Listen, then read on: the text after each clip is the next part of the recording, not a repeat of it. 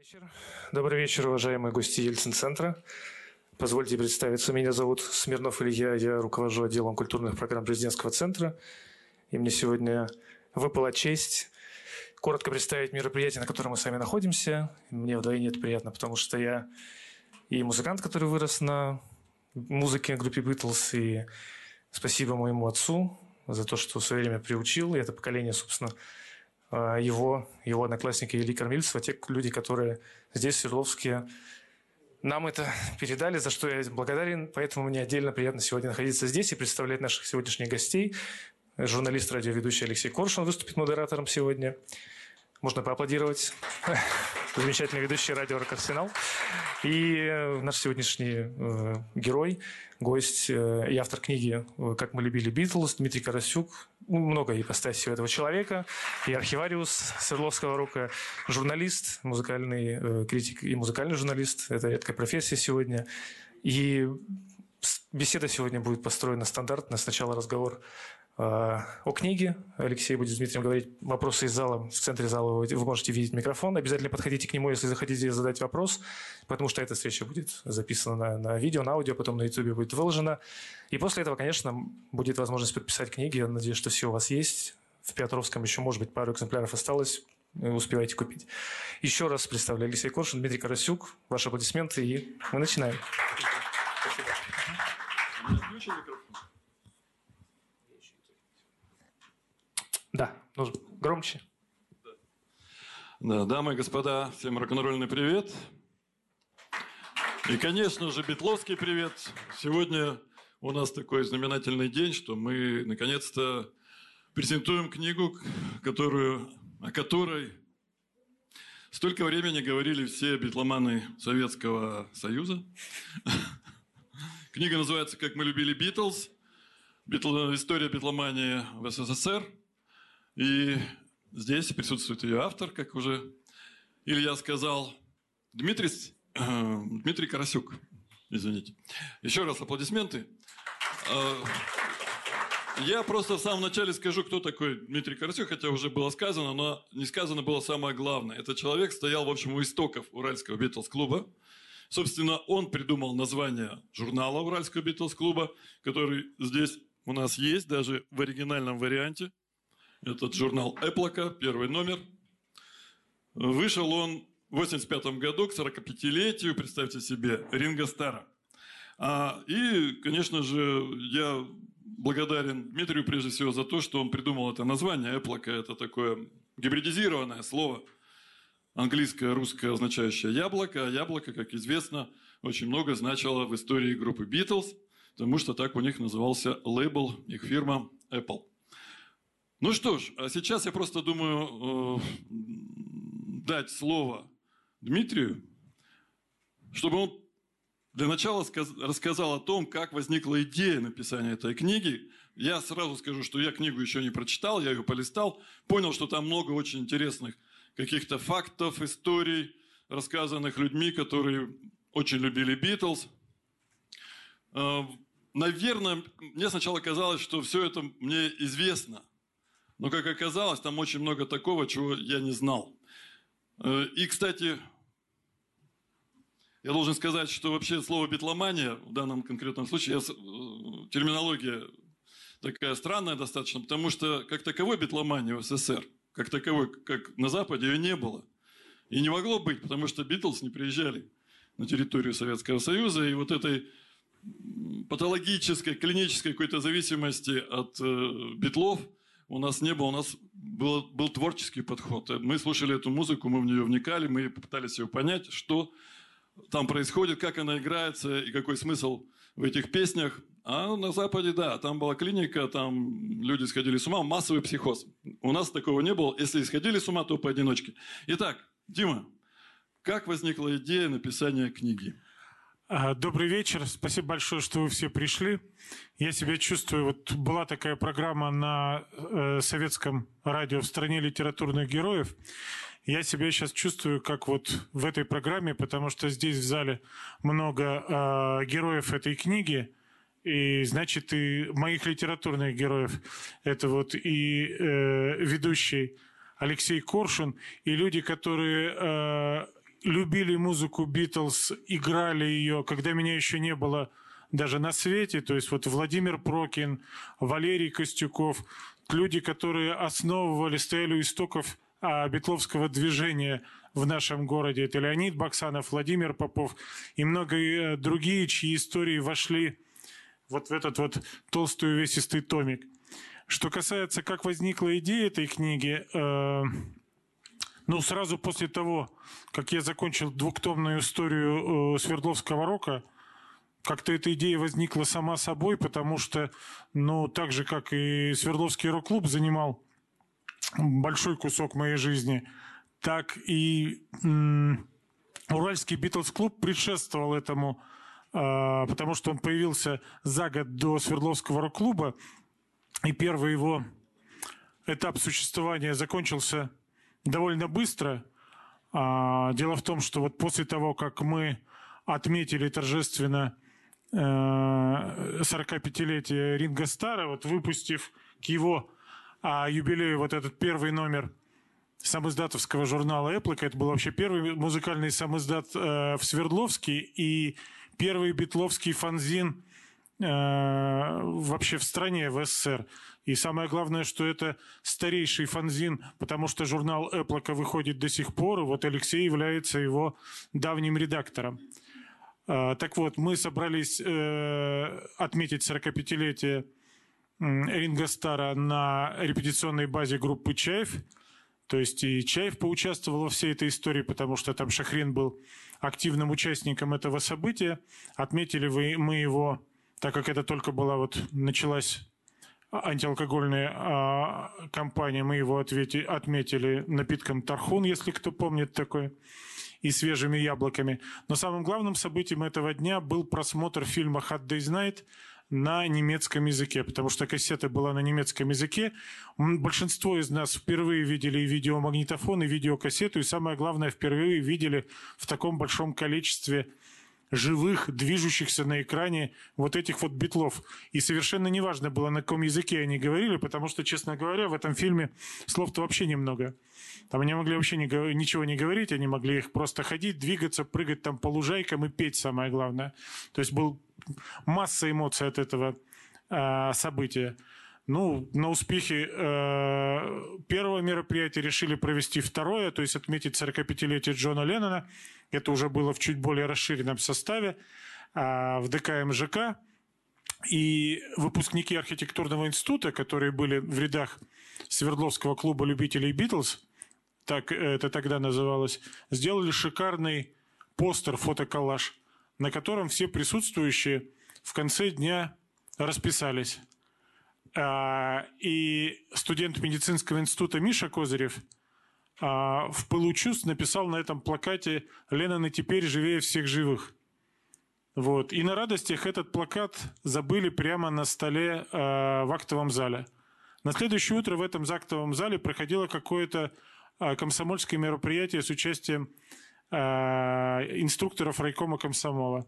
Они обнаружили этот плакат – увидели надпись, сочли ее кощунственной, и официально э, Свердловский клуб любителей музыки Битлз был разогнан на этом. Воссоздался он только спустя 6 лет, где-то в 91 году, и благополучно и активно существует до сих пор. И главное его достижение – это то, что ну, сравнительно недалеко от места, где мы сейчас находимся, на берегу Исети, а в так называемом Бетловском дворике – красуется первый и единственный в нашей стране памятник ансамблю Битлз. Вот. Так что э, екатеринбургские истории занимают в этой большой книге совсем не маленькое место. Это не только вот истории, связанные с Битлз-клубом, а там, не знаю, в главе про околобитловский бизнес, это рассказ про бар «Желтая подводная лодка», а в, в, в главе про битловскую моду, там вспоминают, там, не знаю, музыканты Глеб Вильнянский, писатель Андрей Матвеев, как их таскали и заставляли стричь э, их длинные волосы, которые они отращивали под а, влиянием битлов. Вспоминают, как носили, а, э, как делали, сами изготавливали широчайшие э, джинсы, причем их надо было, их вываривали и промазывали в клею ПВА, чтобы эти клеши стояли в углу. Они, стоя... они... И они не висели что в шкафу, они стояли а, в углу.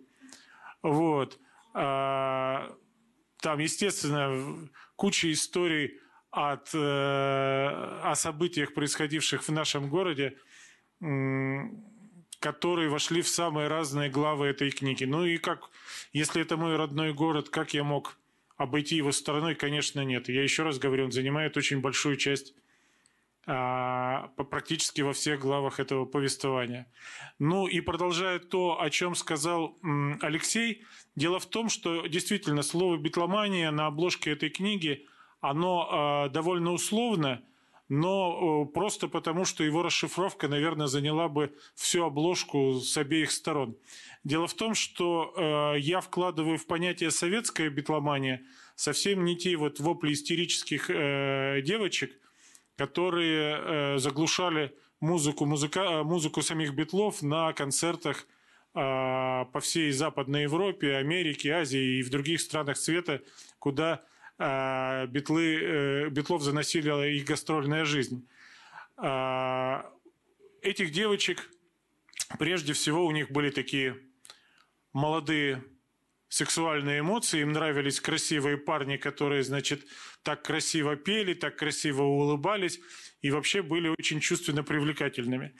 У нас в то время по рукам ходили мутные фотографии, на которых можно было разобрать с трудом только какие-то силуэты, которых было в лучшем случае четыре, иногда их было пять или шесть. И по количеству этих силуэтов специалисты говорили, что нет, пожалуй, это не Битлз, там, а Rolling Stones или вообще Beach Boys. Вот. Но в любом случае эти силуэты не несли никакой сексуальной привлекательности. И поэтому среди а, советских любителей музыки Битлз первых было все-таки большинство парней, которые услышали эту музыку прежде всего на волнах западных радиостанций, потом появились первые пластинки, потом там появлялись какие-то магнитофонные записи, которые до большинства доходили в 10 там, или в 15 копии, и там тоже слов-то разобрать было слушно, в лучшем случае можно было условно расшифровать мелодию.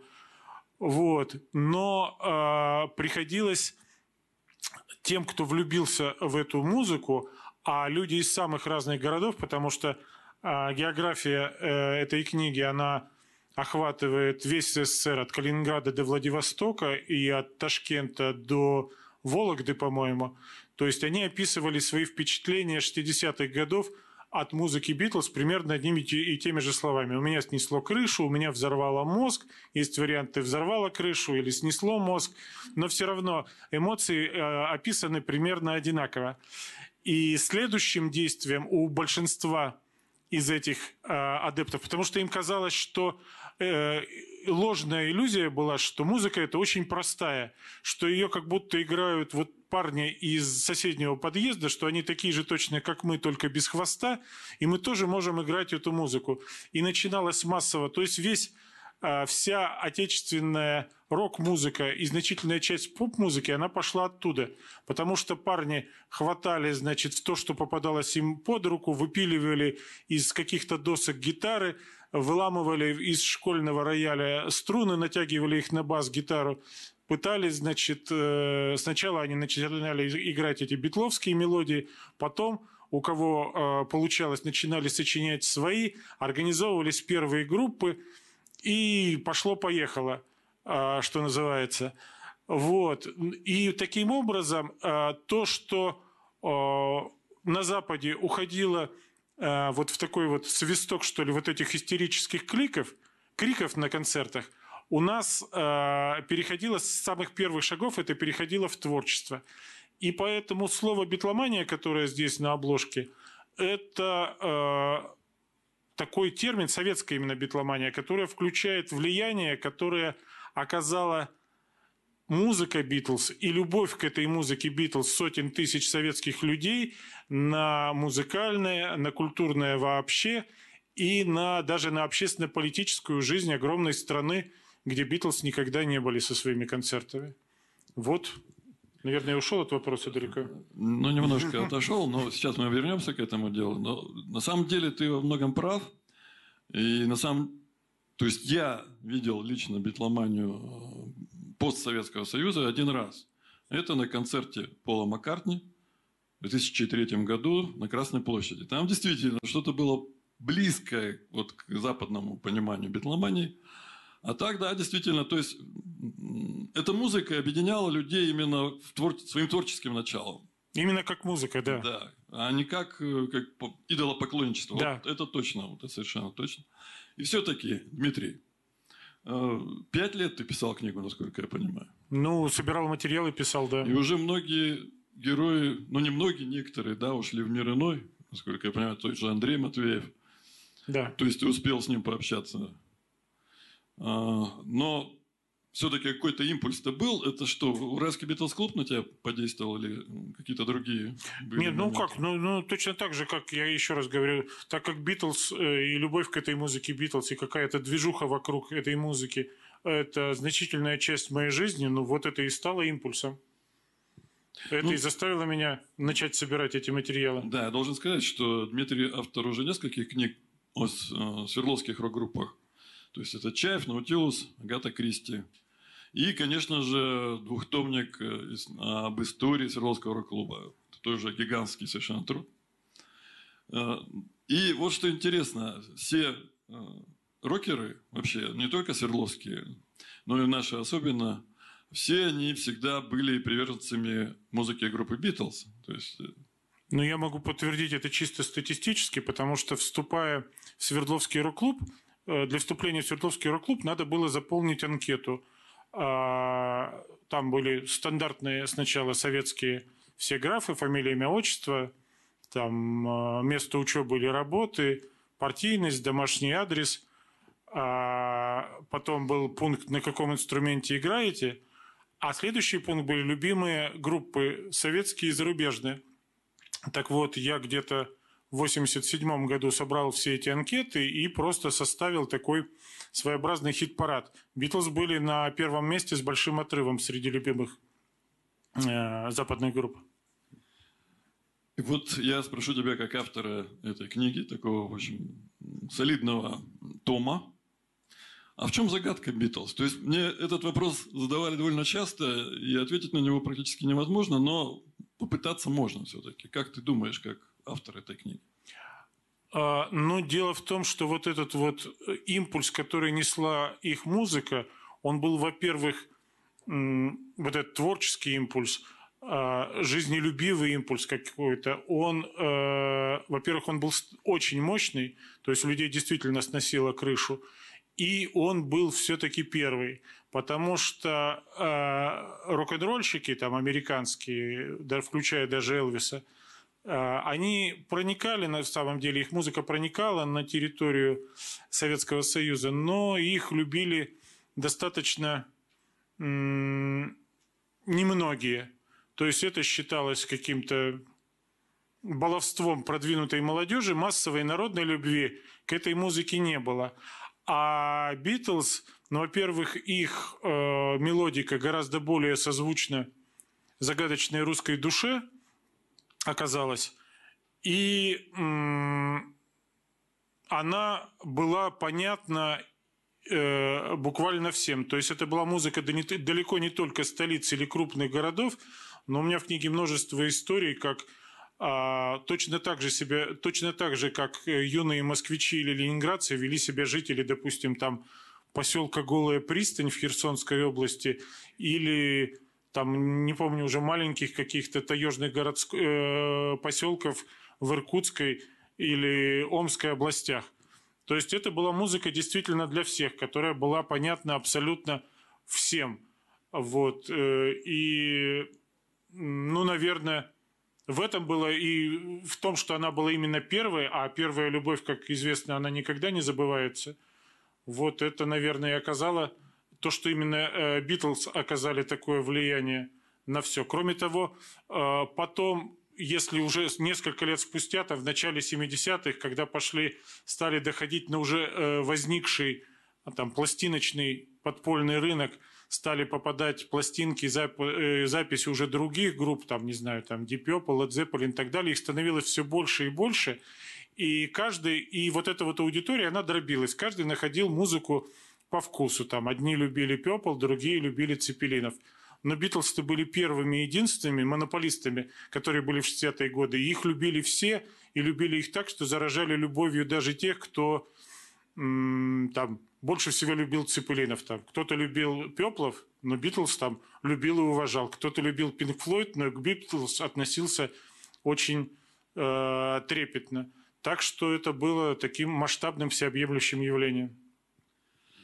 Да, ну, я тут мог бы добавить, что э, именно Битлз многих людей, ну, которых в те времена не было какого-то такого выхода, э, ну, что ли, как бы это так лучше выразиться, какому-то открытому миру, да, а, Битлз были этой форточкой, которая позволяла э, почувствовать себя людьми именно мира. Вот в чем дело-то. Вот, на мой взгляд, ну да, хотя это, наверное, это было неосознанно все-таки. Это было... Нет, конечно, да, это да, было да. где-то в подсознании сидело, да. что мы тоже такие же, как действительно, без хвоста или с хвостом. Да, да, да. Без разницы. Да, но я хотел спросить тебя, с кем тебе из великих наших э, известных артистов удалось побеседовать и, в общем... Ну, удалось побеседовать не только э, с, кем, с артистами. С кем наиболее интересно было, да? Нет, э, ну, если так сказать, то есть такой круг дежурных э, битломанов в нашей стране, к которым ну, при всяких там юбилеях и так далее обращаются, журналисты обращаются за комментариями. Там это Макаревич, э, Владимир Матецкий, там иногда Борис Гребенщиков, Михаил Боярский.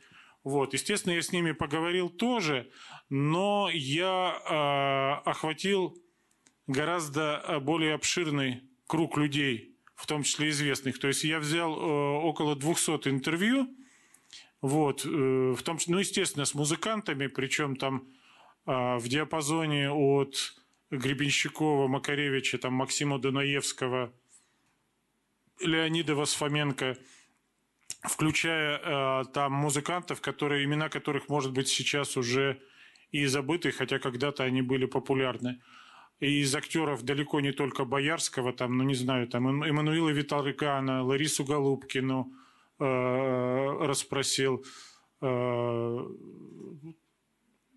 писателей, там Павла Санаева, сценариста э, Юрия Арабова, э, генерал-майора КГБ в отставке Юрия Кабаладзе, э, там кинорежиссеров э, Глеба Панфилова, э, там э, э, режиссера бременских музыкантов Инессу Ковалевскую, а, там, не знаю, Кстати, Татьяну Тарасову, да, я, я уже сказал, да? Угу. Ты упомянул Глеба Панфилова. Это же наш э, Да, это наш земляк. Да, и в его в фильмах довольно часто звучали Битлз. Нет, надо сказать, что в его фильме «Прошу слова» это 75-й год. Ну, да, Вообще мере, вот да. в саундтреке этого фильма а, битловских мелодий по продолжительности и по количеству больше, чем во всем остальном советском кинематографе. И вот Глеб Анатольевич мне долго рассказывал, почему именно эта музыка была ему важна, как его сын познакомил а, его с этими песнями и какую роль в, в процессе развития характера его персонажа эта музыка играла. Вот. Э, ну, надо сказать, что вот кроме вот этих вот нескольких э, дежурных битломанов, большинство людей, э, вот этих вот известных, об их отношении к музыке Битлз я спрашивал впервые. Вообще такие известные люди незнакомые номера берут очень осторожно, но когда они слышали слово «Битлз», такой своеобразный пароль. Когда я говорил, что я собираю материалы по истории отечественной битломании, я просто слышал, как они там, их лица расплывались в улыбках, напряженность всякая сразу же и опасливость исчезала, и они с огромным удовольствием начинали рассказывать эти э, истории. А так как никто их до этого не спрашивал, то они были откровением для меня, я их слышал вторыми, но вот надеюсь, что читатели моей книги будут третьими, кто узнают эти истории. Истории были очень разные, там и э, большинство, конечно, веселые, были и печальные истории, были и трагикомические истории, ну, очень много всего. удалось разрушить несколько мифов, удалось воссоздать какие-то факты, которые считались неизвестными. В общем, много чего удалось вот на этих 760 страницах. Да, мифов-то очень много Битлз. И, например, хотя бы один миф, который тебе удалось развенчать. Ну, э, самый главный, конечно, миф – это о том, что они приезжали в Советский Союз и дали здесь концерт. То есть а, места этих э, концертов назывались самые разные. Там от э, где-то от военного аэродрома в Белоруссии до города Душанбе – но большинство э, сходилось на том, что Битлз или выступили в аэропорту Шереметьево, или дали закрытый концерт для членов ЦК КПСС и их семей, или в колонном зале, или в Московском театре эстрады. Вот. Э, ну, я пошел чисто бюрократическим путем. Я послал официальный запрос э, в Министерство иностранных дел, в архив Министерства иностранных дел – обращались ли граждане Великобритании Леннон Дж, там, Маккартни П, Харрисон Дж и Старки Р за визами в Советский Союз. Мне пришел официальный ответ, что эти граждане за визами не обращались, и значит на территории СССР никогда их не было. Вот. Тут можно, конечно, поставить точку, хотя я уверен, что существующие до сих пор адепты этого мифа будут доказывать, что они там, нацепив на ноги копыта, пересекали там партизанскими тропами границу и выступали все-таки где-нибудь подпольно. Но тут уж как бы, что называется, а, если человек верит, то ему ничего не докажешь. Кроме того, были такие а, более локальные мифы. Например, вот были знаменитые миньоны фирмы «Мелодия», в 70-х, в середине 70-х выпускали несколько миллионов, на каждом из которых было по три или четыре песни Битлз. Надо сказать, что я сам осознанно э, Битлов-то услышал именно на этих миньонах, а, еще в младшей школе. Вот. И э, э, существовала версия, что это чуть ли не тоже э, какой-то глубоко законспирированный битломан, э, трудившийся на фирме «Мелодия», тайком от руководства, от худсоветов, э, значит, выпустил как-то пробил эти пластинки, и там его за это в лучшем случае уволили, в худшем случае расстреляли. Вот. Ну, вот таким образом эти пластинки появились. На самом деле истина оказалась гораздо банальнее. То есть я нашел ветеранов фирмы «Мелодия», которые работали а, в, э, в эти годы, в 70-е годы в музыкальной редакции. И оказалось, что дело просто в, в в пресловутом социалистическом, в социалистической плановой экономике. А редакторам надо было э, сдавать в квартал определенное количество э, пластинок.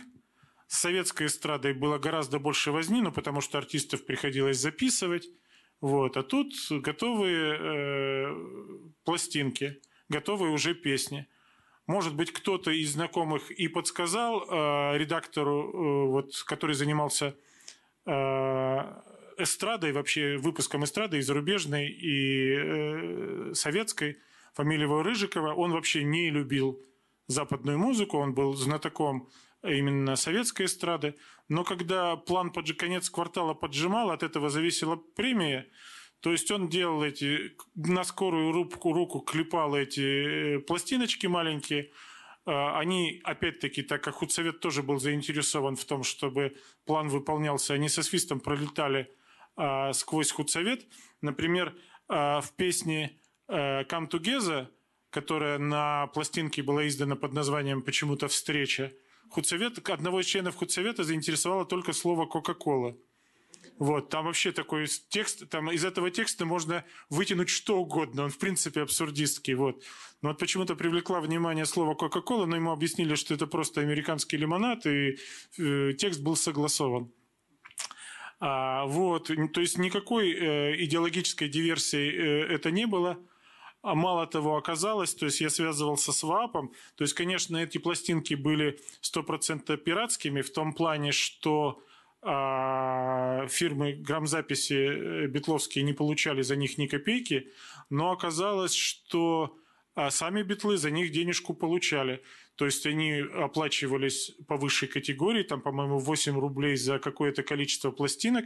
И ВААП, то есть я связывался с человеком, который работал в ВААПе в это время, он аккуратно выплачивал, у них были авторские карточки на Леннона, на Маккартни, на Харрисона, и эти, то есть они потом получали, уж не знаю, там по какому курсу это переводилось, но они получали денежки а, за э, вот эти пластинки. Мало того, оказалось даже, когда э, в ресторанах посетители заказывали э, музыкантам песни Битлз, и музыканты играли, исполняли эти песни, даже за это Леннон, Маккартни и там Харрисон, то есть авторы соответствующих песен, получали тоже какие-то э, копейки, им шли отчисления.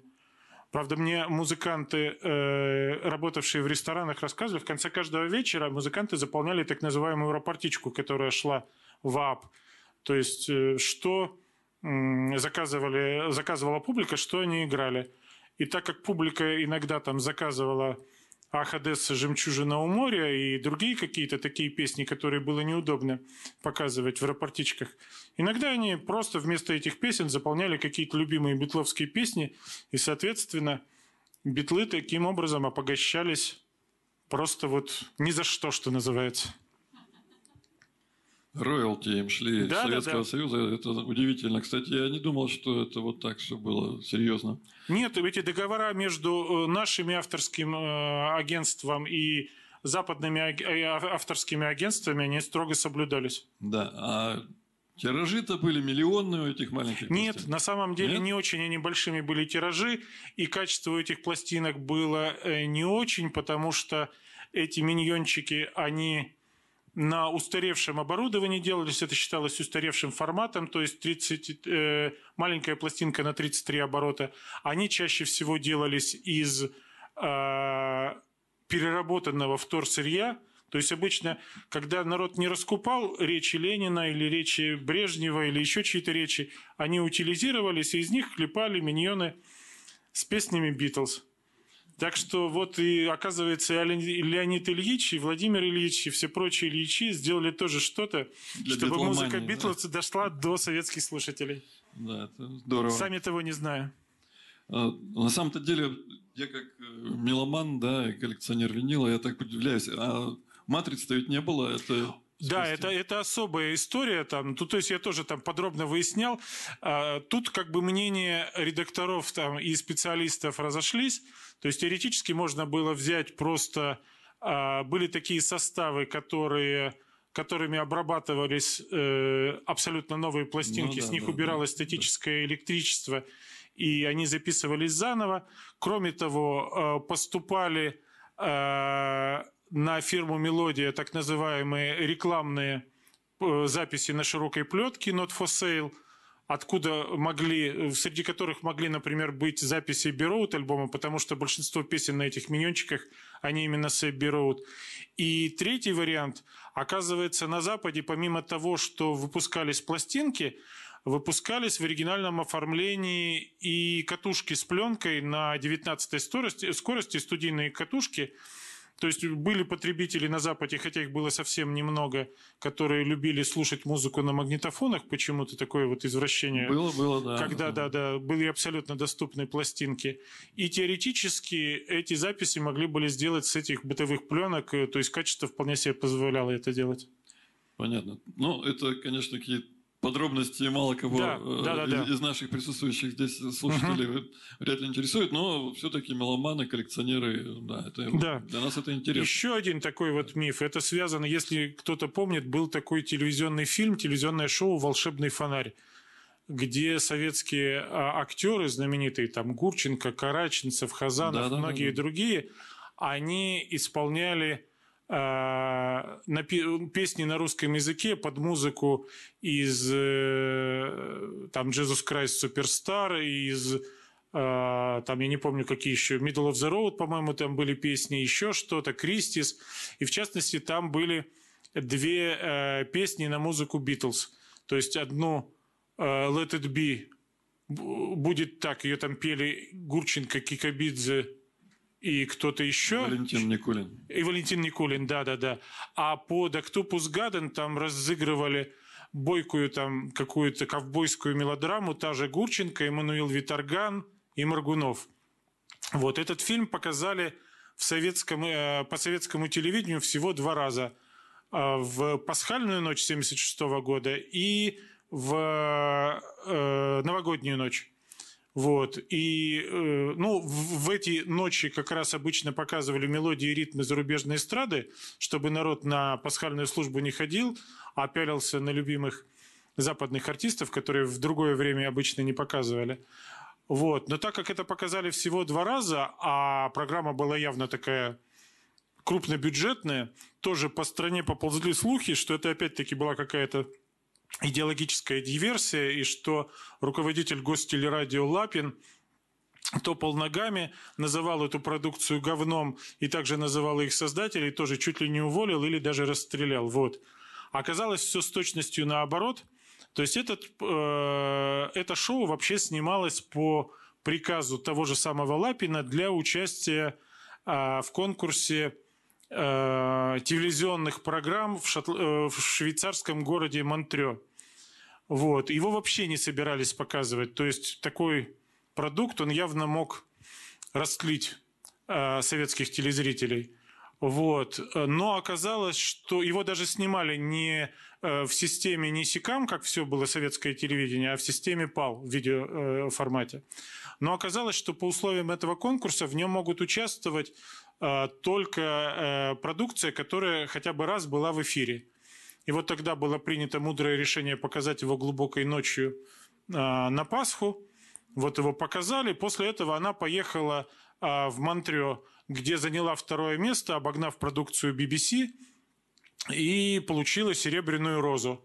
Эту розу, э, конечно, никого из съемочной группы не э, пустили в Монтрео получать, там получали какие-то советские дипломаты, но потом э, эту розу привезли в Останкино, дали ее подержать режиссеру, сфотографироваться дали с ней всей съемочной группы, а потом она долгие годы стояла в кабинете того самого Лапина. И вся съемочная группа вместо расстрела получила за это только премию. То есть вот мне рассказывал об этом и э, Помреж, и Мануил Виторган рассказывал, как он снимался вот как в тех самых сценах с Гурченкой. Именно тогда, в этот раз, он впервые пел на съемках. Его заставили петь, потом ему это понравилось, и он пел уже гораздо больше. Вот. И тоже вспоминал об этом эпизоде с огромной теплотой. Да, но все это можно прочитать в этой книге, да. Э, которую сегодня мы презентуем. С гораздо большим количеством подробностей. Да. А я думаю, что уже можно переходить к вопросам из зала. Наверное, если есть вопросы, конечно. Либо же мы продолжим нашу беседу. Давайте, кто первый? Можно представляться даже. А, добрый вечер, Иван Батуров. У меня вопрос такой. А вот э, когда советские, ну, уже российские Э, зрители познакомились с хорошего качества фотографиями Битлз, э, с записями хорошего качества в 90-е годы. Насколько это повлияло на битломанию? Вообще, какова была судьба битломании в 90-е годы? То есть, э, стали ли Битлз менее популярны? Продолжали ли им платить авторские отчисления в хаосе 90-х? И вообще, какова судьба битломании в 90-е годы, в постсоветском, ну, России, ну и, возможно, других республиках, если вы там, ну, например, тоже Украине, скажем. Угу. Ну, надо сказать, что, во-первых, э, в 90-х э, годах, если говорить конкретно о Битлз, да и вообще о всей музыке, музыки стало гораздо больше, информации достоверной стало гораздо больше, и те, кто любили музыку Битлз до этого, они просто стали э, купаться во всем этом количестве хорошо напечатанной, хорошо изданной информации, появились там компакт-диски стали появляться, то есть музыка стала доступной, что называется, только заплати и лети. И можно было найти любую практически музыку, любые там первопрессы, любые редкие издания. То есть в нашей стране есть несколько людей, я знаю, у которых э, в личных коллекциях пластинки с автографами всех битлов, причем еще вот уже не экс-битлов, а еще подписано еще тогда в 60-е. То есть это стоит больших, очень большие деньги на аукционах, но это, в принципе, доступно. Вот. А, то есть как бы с теми людьми, которые любили музыку Битлз и до того, им в 90-х годах стало только э, что называется, лучше. Что касается э, молодежи, то э, тут вопрос вообще не, не только в 90-х. Дело в том, что э, любовь к музыке Битлз, она развивается так волнообразно. То есть постоянно происходят всплески э, любви, э, любви к ней именно э, молодого поколения. Причины, поводы для этих всплесков бывают самые разные. Там какой-то вышел очередной фильм про Битлз, там чаще всего художественный там молодежь сходила на него, обнаружила, что это очень клевая музыка и начала ее слушать. Какие-то события, не знаю, вот э, резкие всплески были, например, э, в конце 90-х, когда впервые э, в, в Россию приехал сначала Ринго Стар, а потом в 2003-2004 году Маккартни. То есть вся шумиха вокруг этих событий вызвала Э, очень большой всплеск э, э, битломании не только среди ветеранов, но и среди молодежи. То есть, вот, например, там в главе про околобитловский бизнес такой человек есть такой в Москве, один из крупнейших торговцев винилом редким, который вообще считает, что тот, кто не может заплатить, заплатить там 3,5 тысячи долларов за пластинку, он вообще не настоящий меломан. То есть такой снобистский очень взгляд. Так вот, он очень цинично говорит, что э, я думаю, что следующий всплеск битломании будет связан с тем, что кто-то из двоих оставшихся уйдет. Ну, может быть, он в чем-то и прав, как это не цинично звучит, но я думаю, что подобные всплески будут продолжаться и не, не только в связи с этим, и дальше, и дальше, и конца края им не будет. То есть вот сейчас вот там вышел этот фильм Питера Джексона, посвященный э, записи э, в 69 году. Огромный фильм, тоже всплеск. То есть э, люди узнают новое, в их информационный пузырь самыми разными путями проникает эта музыка. И ну, просто она до сих пор обладает такой магической а, эстетической силой, что очень многие в нее просто-напросто влюбляются. И я не знаю, есть ли тут в зале молодежь, я не вижу. Но я знаю, есть, что, есть. И в Мос... да, что и в Москве, и в Питере были... Там в Питере, например, даже какой-то 12-летний мальчик ко мне подходил книгу подписывать. Так что у всего этого процесса есть будущее. Это заплакал кто? Совсем маленький? Можно.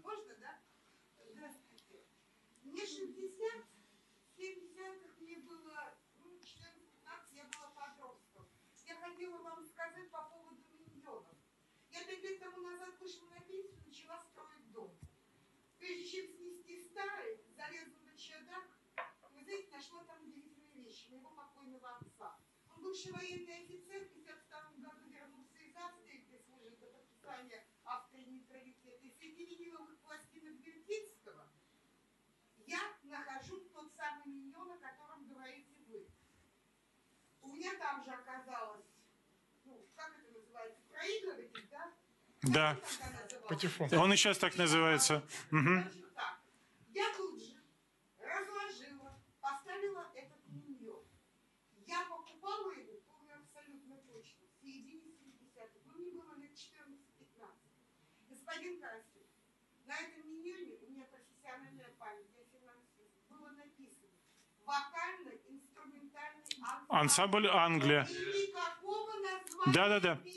Господа, Именно так. Причем это было, знаете, пластинка... На части миньонов так и было, да. Да, Битлз там написано не было. Вот вы об этом не сказали. Ну, я об этом не сказал, но я об этом пишу, хотя там было написано Леннон Маккартни в авторстве. Этот э, артефакт, как сейчас можно его назвать, у меня сохранился.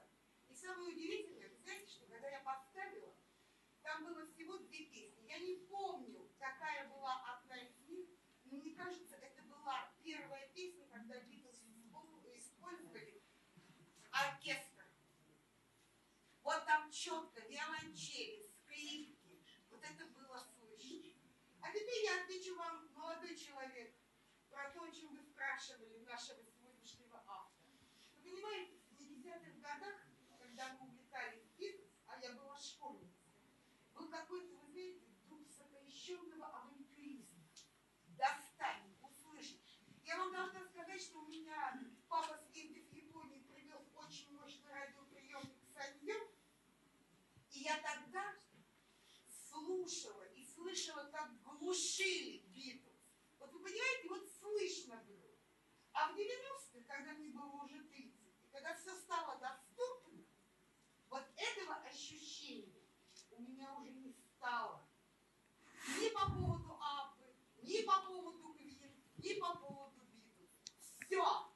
Да, действительно, то есть эффект запретного плода, он, конечно, играл очень большую роль.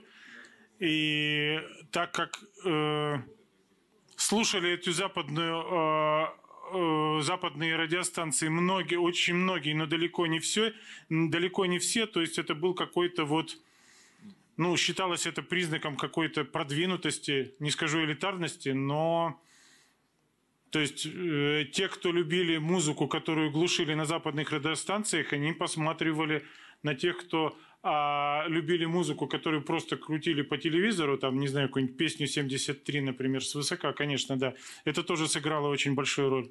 Я могу сказать, что на пластинках действительно не было названия. Не на всех, на некоторых было. Ну, было, да, но мы все равно знали, кто играет. Это было удивительно, никакого интернета не было.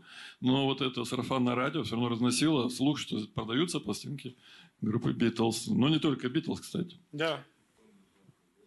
Ну, а давайте вы, следующий вы, вопрос. Вы можете порекомендовать какую-нибудь одну книгу, посвященную истории группы, их личной жизни, а то столько, историй, столько книг развелось, в том числе полуфантастических, якобы о их личной жизни. Ну, я не знаю. Ну, я, я сразу хочу сказать, что это, еще раз повторить, что эта книга моя, это не о группе Битлз, а о любви я, к ней. Я все понимаю. Да, а, но я не знаю, честно но вы говоря. Вы же все равно читали об этой группе, в том числе ну, западных, конечно. западных авторов. Так вот, какая из книг вам показалась наиболее адекватной, отражающая историю группы? Лучше всего антологию, наверное, потому что прочитать антологию, потому что эта книга, эти книги, они выпущены при непосредственном участии и, можно сказать, под редактурой а, самих музыкантов, так что они наиболее достоверны, наверное. И советую с, большой осторожностью относиться к художественным и полухудожественным сочинениям о группе Битлз, особенно отечественных авторов, потому что там ну, о том, как они встречались с Брежневым, можно и не читать. А есть и такие книги, я тоже об этом пишу. Я просто добавлю, что один из героев книги Андрей Матвеев рекомендовал особенно, э, ну, если говорить об истории группы Битлз, э, книгу под названием «Сердцевина да. яблока». Угу. Да, это его там редактура была. Да. Ну, Хантер, Хантер Дэвис, Дэвис, он попроще несколько. Он, То есть, он, это, конечно, он, он открыл очень многим а, глаза на историю Битлз. То есть у меня... У него приглаженная история все-таки. Да, да, да, да, да. Но она, конечно, именно в истории советской битломании, она сыграла эта книга очень большую роль. То есть она была издана сначала в журнале «Ровесник», причем тоже там забавная очень история, потому что это вообще была затея двух белорусских минских студентов. А, они где-то раздобыли английскую книжку, сами ее перевели и отправили кусочек в перевод в ровесник. Типа, не хотите напечатать вот такой перевод? Пришел ответ, да, очень хотим, присылайте весь. Они послали, вот, э, получили гонорар, очень большой гонорар, потому что это печаталось в пяти номерах. Купили на него себе там магнитофоны какие-то очень крутые. Вот, и как рассказывал мне один из них, э, Вадим Лознер, он, э, ну там в конце каждого э, номера стоял перевод, там, и вот я считал, что вот, значит, журнал «Ровесник» издается 900 тысячным или там 850 тысячным тиражом. Пять номеров. Это мое имя напечатано 4,5 миллиона раз. Это его очень торкало. Вот. А потом в книжном издании эту книгу заново перевел Владимир Владимирович Познер, который тоже мне рассказывал, с каким удовольствием он переводил эту книгу. А, вот. Так что, да, это книга Хантера Дэвиса, несмотря на ее, да, действительно приглаженность и некоторые несовершенства, и то, что она там даже фактически не, не доведена до конца истории группы, она сыграла очень большую роль в, в информировании советских поклонников о музыке Битлз. Да, ну, многие переводили книги сами да, для многие себя. переводили сами для себя, да-да. Был вообще целый такой, ну, не скажу рынок, но э, сам переводов книг Битлз, их было довольно много, их собирали, их перепечатывали на машинках, переплетали, они там по почте расходились по всей стране. Я знаю, что здесь, э, в Свердловске, были целые библиотечки у некоторых поклонников, причем а, как вот перепечатанных на машинках переводов. Был такой а, переводчик Пономаренко, о котором стало известно только уже в постсоветские годы, потому что он себя не афишировал, он замечательно переводил эти книги. Вот. Ну и кроме того, копировали и... То есть все, э, все копиры, они были под надзором спецслужб, но люди умудрялись копировать, перефотографировать и западные книги, каким-то образом этим переплетать. То есть информация проходила, находила себе любые лазейки сквозь железный занавес и сквозь любые препоны. Если человек действительно хочет найти эту информацию и любит э, тех, о ком она повествует. Да, но это было действительно интересно, и аван... авантюрно, конечно, да-да-да. Так, ну следующий вопрос, если есть. Прошу, смелее. Да, конечно. Владимир Иванович Попов, президент Уральского битлз-клуба. Дима, проясни мне, пожалуйста, вот такой вопрос. Дело в том, что я, хотя и президент Уральского битлз-клуба, но подключился на втором этапе к нему, к его э, в момент его, так сказать, рождения я был занят немножко другими делами. Вот. Э, Все-таки где прошло первое заседание, вообще кто был инициатором вот этого э, дела? Ну, э, Леонид, это здесь? Баксанов? Нету? Был. Был. Знаю. Но инициатором-то был Леня Баксанов. Дело в том, что как я вообще туда попал? А, в 85 году, а, по-моему, в июне а, в Свердловск приезжала группа «Блиц» из Тбилиси. Это была группа, которая, так называемый трибют-бенд, хотя мы, конечно, тогда этого слова не знали. У них была программа из битловских песен, два отделения. В первом отделении они выходили в ранних битловских костюмчиках, а во втором э, в сержантовских костюмах пели на английском языке. Там у них на сцене сидел за столиком ведущий, который что-то там рассказывал об этой группе. Выступали они в Доме офицеров. И на, заходя в зал, я пошел на этот концерт, заходя в зал, я на двери увидел э, рукописное объявление, прикнопленное, что те, кто любят музыку Битлз, приглашаются в ближайшую субботу в ДК МЖК на третий этаж в студию 7 это называлось, э, там такой меломанский клуб был. Я туда поехал, а, встретил там нескольких людей, мы познакомились, и это не было как бы первым заседанием Битлз-клуба, но это можно назвать каким-то оргсобранием предварительным. То есть именно вот там, вот в этом а, ДК МЖК, там вот было и придумано слово «эплока», и было решено его издавать этот фанзин. Там было решено отметить день рождения а, Ринга Стара. И поэтому считается, что вот именно это официальное мероприятие, вот если это можно так в кавычках официальное, день рождения Ринга Стара на репетиционной базе э, группы Чаев э, в ДК Горького в комнате, на, на дверях которой было написано «Виа-песенка», 7 июля 1985 года и считается официальным днем рождения Уральского Битлз-клуба. Нет, сначала, сначала все равно как бы людям для того, чтобы э, что-то сделать, надо собраться и придумать это что-то. Я думал, откуда у меня это э, ДК Горького?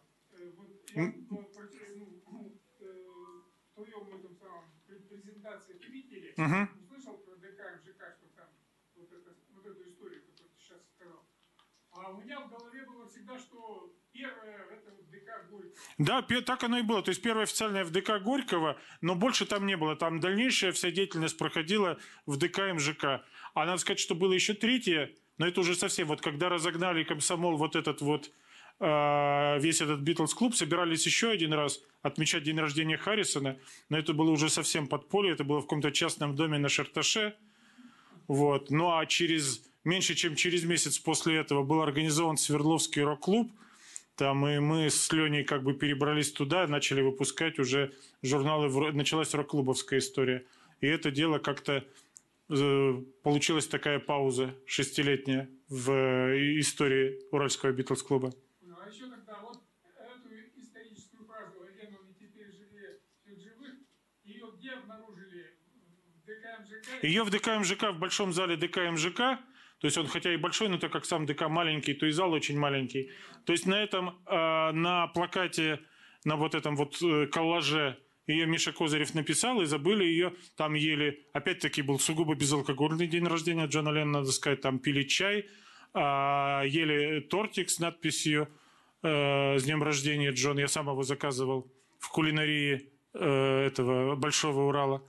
Вот. И э, тоже смотрели какое-то видео, причем это был какой-то э, концерт группы Винкс. Это несколько странно в день рождения Леннона смотреть Винкс, но тогда как бы выбирать не приходилось в 85 году. Вот. И даже непонятно, каким образом его забыли. То есть магнитофон, видеомагнитофон почему-то не забыли, а вот этот постер забыли на столе. Вот это был бы раритет сейчас. Посмотрим. Видеомагнитофон или Нет, постер? постер, конечно. Видеомагнитофон тоже. Да, 85-го образца, да. Да. Ну что, будут еще вопросы?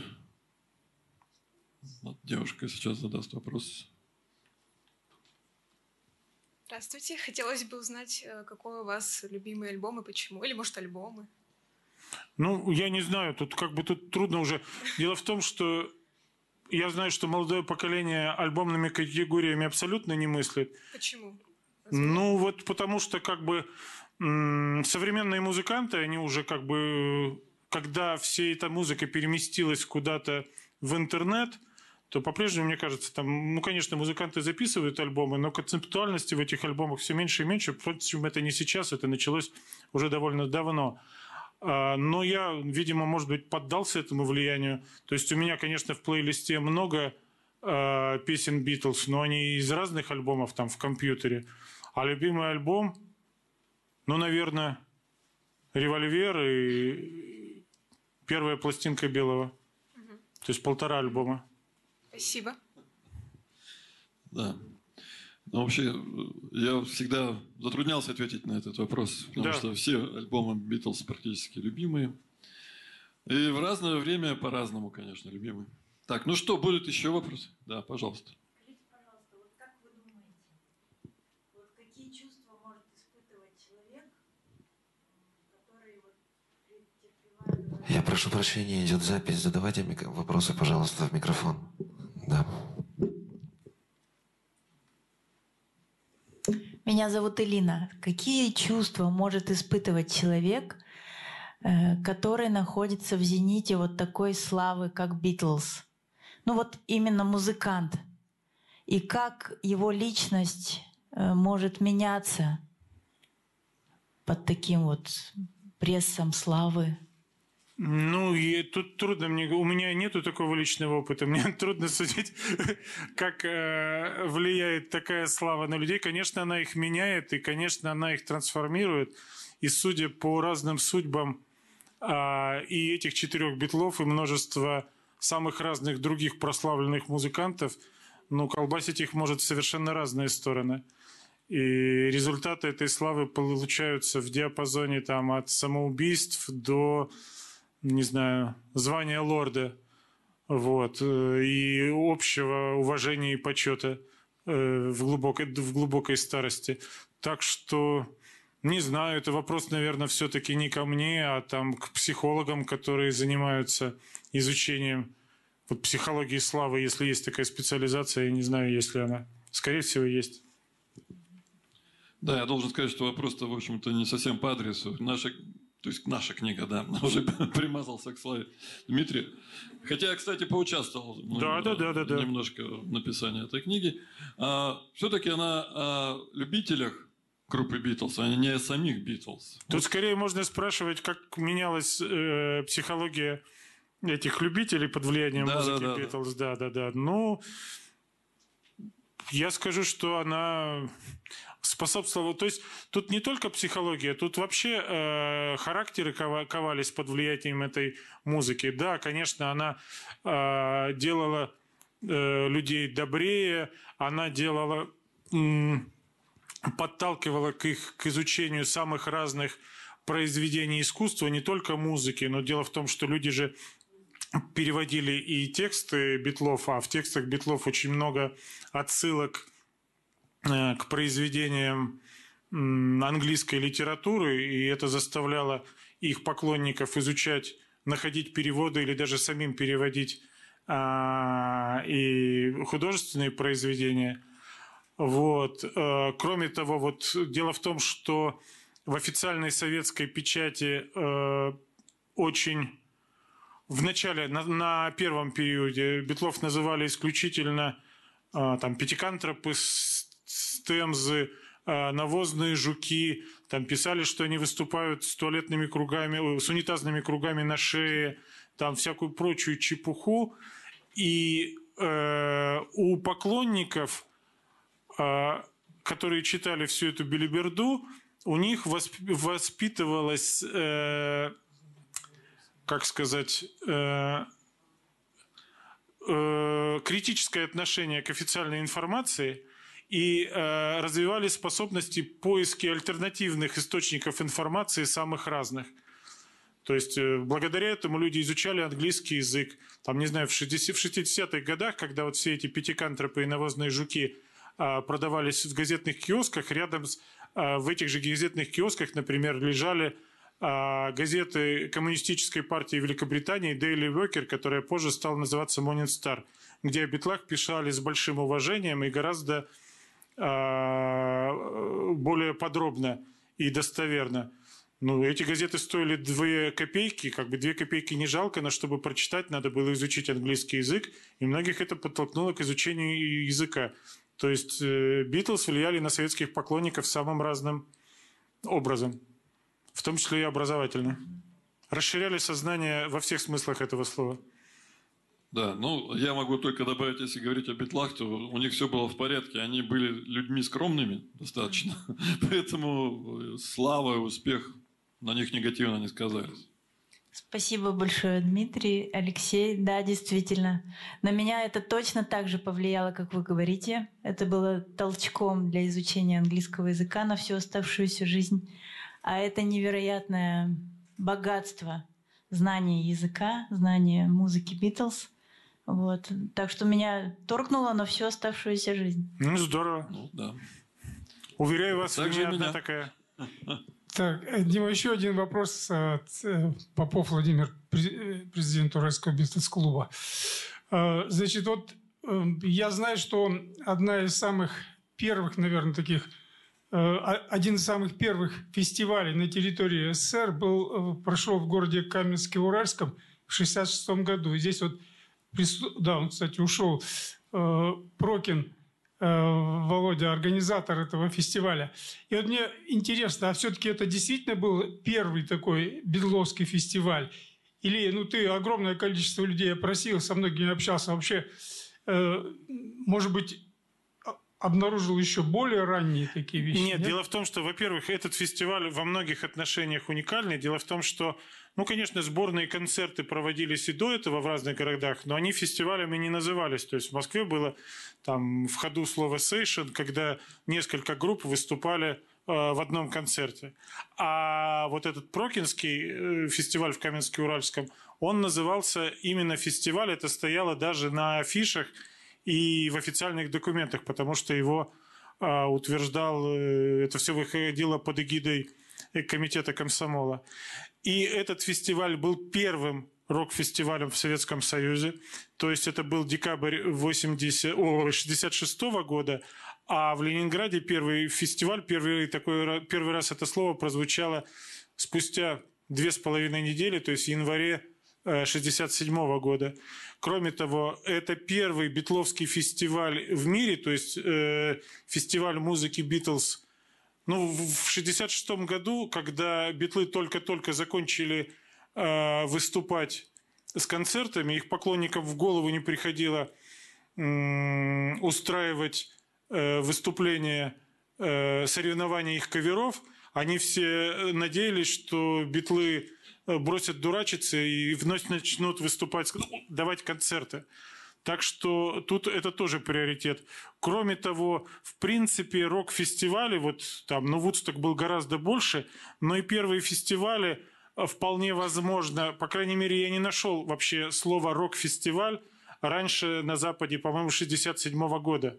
Так что вполне возможно, тут это э, нуждается в дополнительной проверке, но возможно, что Прокинский фестиваль а, был и первым рок-фестивалем вообще.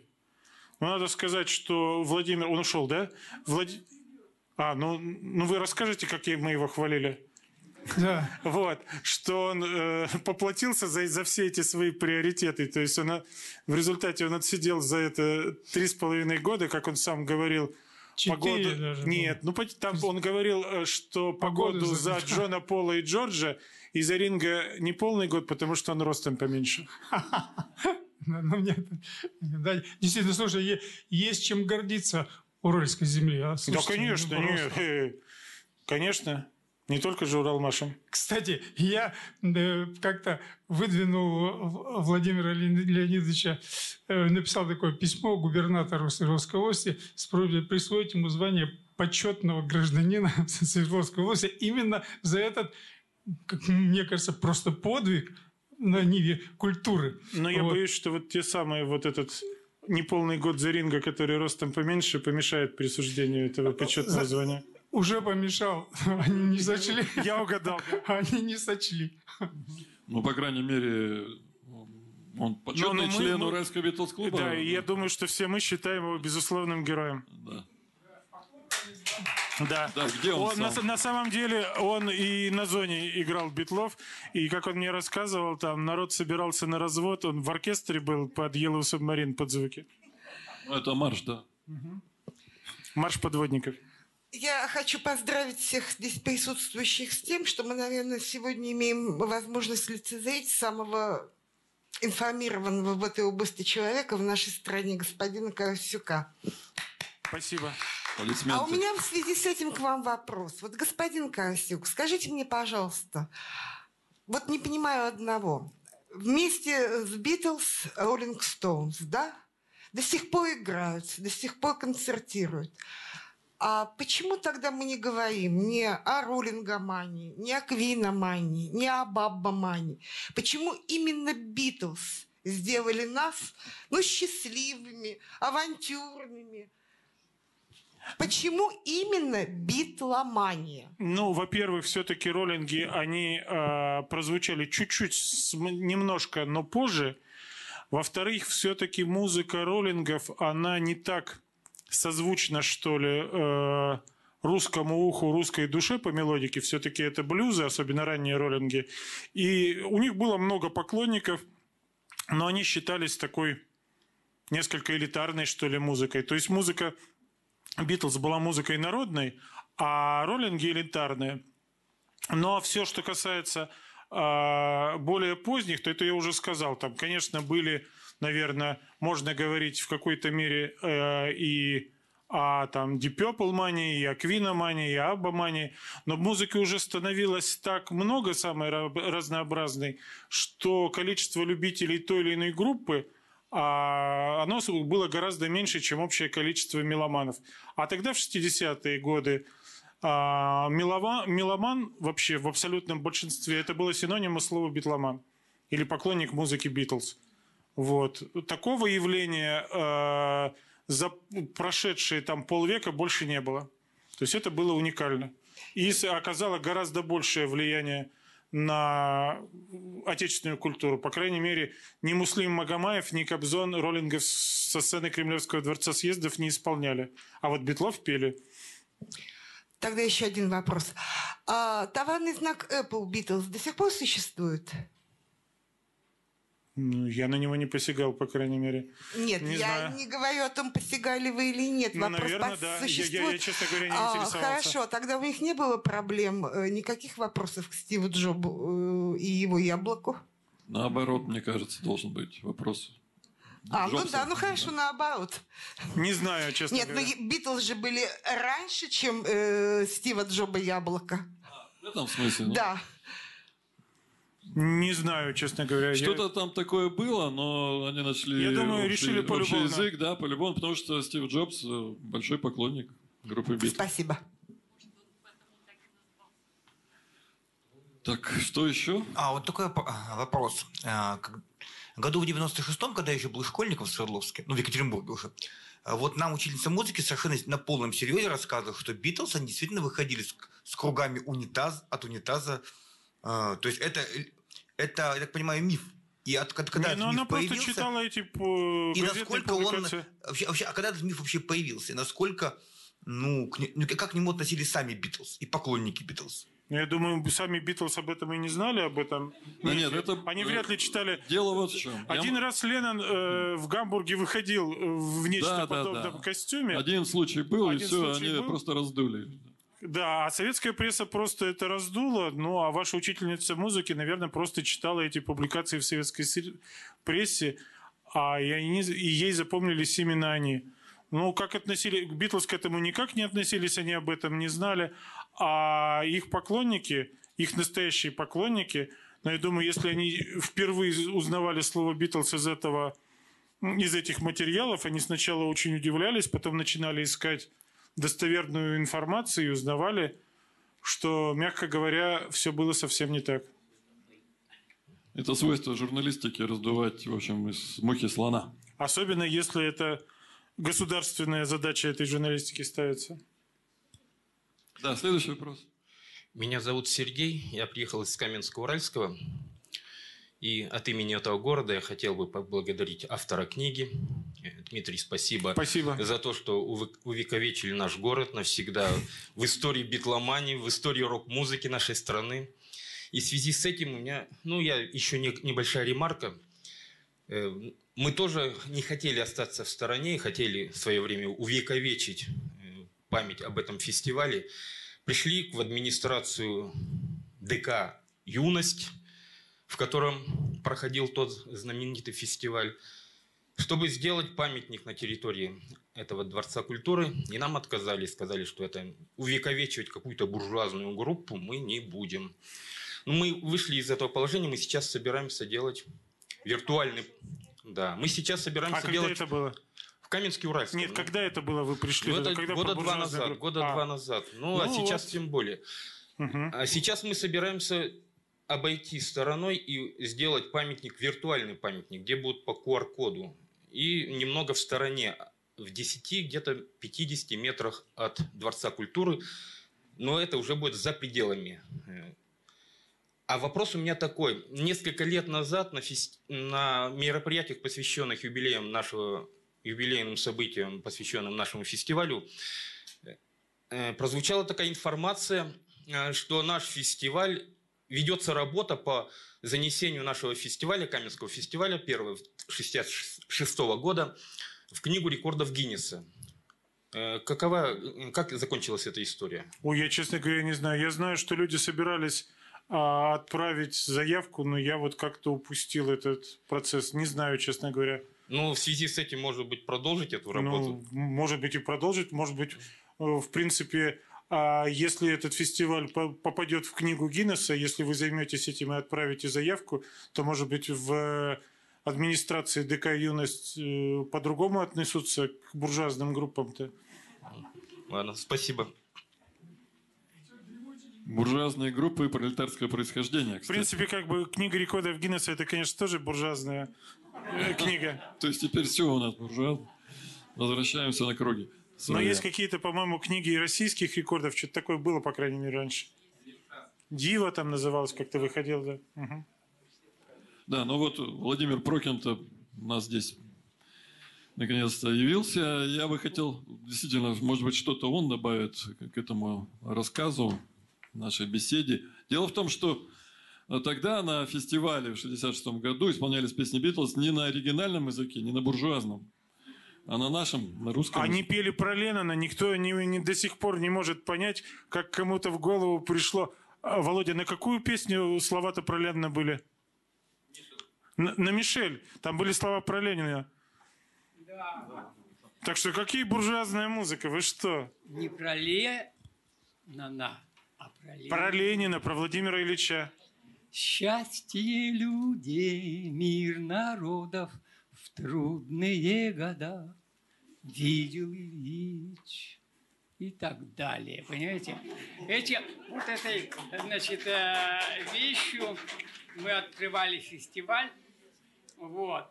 И когда, значит, она прозвучала, а, полный зал был, и, значит, в фойе все это бито было, потому что знали, что это последнее, что я уже, как говорится, наполовину там, а все фраулаги. Вот. И мораль в чем? Тишина. И хлопал только, значит, э, как он у нас, министр культуры. Начальник отдела культуры. Сначала, э, как? Саркисян вроде, ага. Так вот, чук, чук, чук, чук.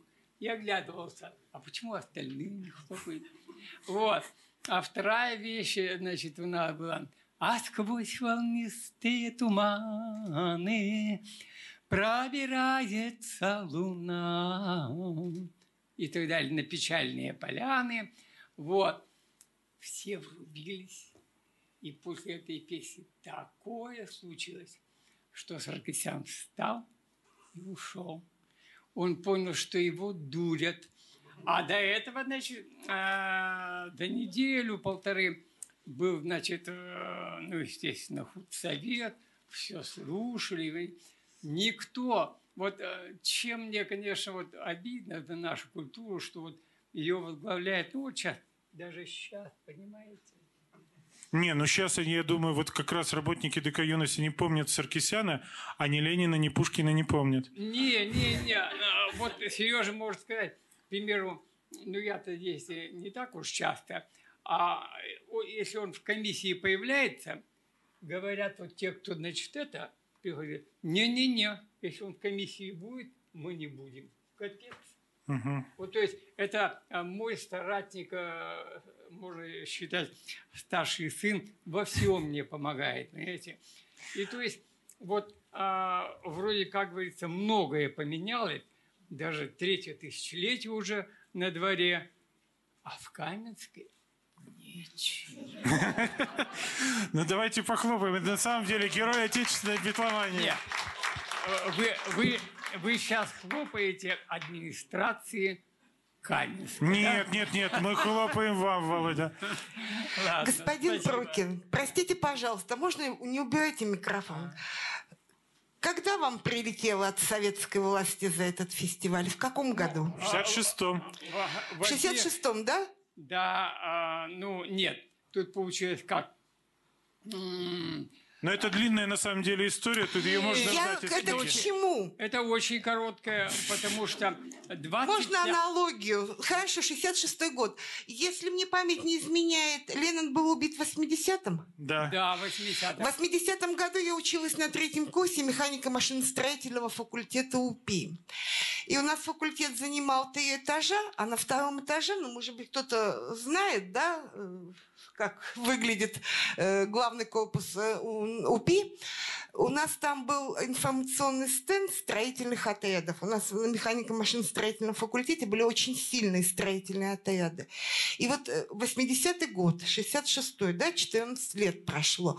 И когда Леннона убили, ребята подвинули свои стенды, вот там, где их была информация, повесили фотопортрет, и от руки написали «Леннон убит» и многоточие.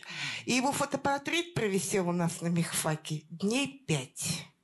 Никто ну, не это тронул. вообще отлично. Ну, а я скажу тут, ну, это, это ну, замечательно. Я вам еще раз повторяю, что его спустили пониже, чтобы гусей не да. злить. Понятно. Не там, где у нас был деканат и ходили в основном, а такое место было, ну, только мы ходили, мехфаковцы и наши преподаватели. Нет, да, спасибо. А, мораль-то в чем? На наши танцы съезжалась вся область, и даже Тюмень, и все. И причем, как мне заметил, вот, значит, барабанщик второй группы нашей, а, значит, э, очень сильная группа была, вот, а, Битмен уже называлась, чувствуете? За такое название вообще-то на уже сажать просто без всякого, бессрочным. Так вот он говорил, Володенька заметил, что на ваши танцы никто не приходил в спортивных штанах. Вот что Потому значит что культура. была избранная публика. В основном были, значит, э, студенты всех вузов и так далее. Вот те, кто уже тоже немножко Э, и хотел заниматься, и занимались, и хотели тоже петь. Но мораль, когда все это случилось, когда начали КГБ таскать, э, мы когда уже я, как говорится, и пришел, и все это э, тоже встречались со всеми, как говорится, стариками, вот, оказалось, нас и снимали, естественно, и записывали, значит, на этот, на магнитофоны. Вот бы пленки-то сохранились бы. Все так быстро от этого избавились, что, как говорится, ну вот, понимаете, то есть э, вроде история это, ну ни о чем, Битлз, ну поют, да поют, понимаешь, ну кто-то там, простите, как вот тут говорили, визжит, а у нас чем она вот, э, как говорится, меня лично, я профессиональный музыкант, а они самодеятельность на всяком случае. Понимаете это, да? Вот. И они поют, если вот кто профессионал, они немножко должны понимать, они поют без кача. То есть это не живой звук, а ровный. Вот у меня Станислав, это сын мой, он тоже в Лондоне бывает, тоже, как говорится, он воспитан на Битлз. Он точно так же поет ровно. Слава Богу, чисто и так далее. Кто не понимает, что такое качает, значит, звук вот так вот качается. Ну, э, вообще-то звук – это волна. Он должен обязательно качаться. А если ты поешь ровно, чуть-чуть не попадаешь в тон, сразу слышно. А у них, слава Богу, попадали. Так что это вдвойне сложнее. И это как любовь была, так и осталось. Да, аплодисменты Владимиру Прокину. А я просто э, хочу сказать вот по поводу этого портрета Леннона на, э, в главном здании УПИ. Но дело в том, что, например, в Москве в 80-м году, в 20, 21 декабря, то есть спустя э, две недели там, э, с- после смерти Леннона, собрался митинг, э, то есть тоже по вузам э, были расклеены объ- объявления, приглашавшие на митинг. На Ленинских горах собрался ну, довольно большой митинг памяти Леннона. Люди просто стояли, зажигали свечи с фотографиями, пели песни. Этот митинг был очень жестко разогнан милицией. Милиция долго и КГБ таскала, искала организаторов этого митинга. А когда через год люди попытались, ровно через год, собраться еще раз уже в годовщину, то там людей хватало уже просто на подписях, э, на подступах к этой площадке обзорной на Ленинских горах, и митинг не состоялся. Так что вот, видимо, наше э, начальство упишное было гораздо более либеральное, чем московское правоохранительные органы образца 80-го года. Да. То есть история битломании, она не только, история советской битломании, она не только веселая и благостная. Еще вопросы? Вот, кстати, реплика. У нас в облаке, по-моему, статья Олега Румянцева, одного из организаторов. Да, я его неделю назад видел. Вот, на, вот у меня есть его воспоминания, там я с ним разговаривал, и вот неделю назад в Москве на презентации видел его. То есть не так просто было быть битломаном. Но именно потому, что они начали собираться в какие-то вот, да, какие устраивать собрания, тогда их начали разгонять. А так дома можно было слушать спокойно. ни- Да, никакой- конечно. То есть это, запретов. это не было официально запрещено. Но к этому относились с таким, с недоверием, с предубеждением, что ли. Лучше бы все-таки пели песни, любили песни Эдиты Пьехи там, или группы э, «Веселые ребята», чем... Как там, буржуазную музыку? Вот, чем буржуазную музыку. Веселые ребята это тоже были Да, веселые- буржуазные. Ну, но все-таки это были наши веселые да, ребята. Ну да. Еще вопросы? Ну, наверное, тогда все. Значит, я не знаю, книги еще есть в, в Петровском? Но я вот взял, э, и сегодня заехали в издательство, взяли несколько книг, их можно будет вот прямо здесь э, купить. То есть я с удовольствием подпишу, если у кого-то есть еще какие-то вопросы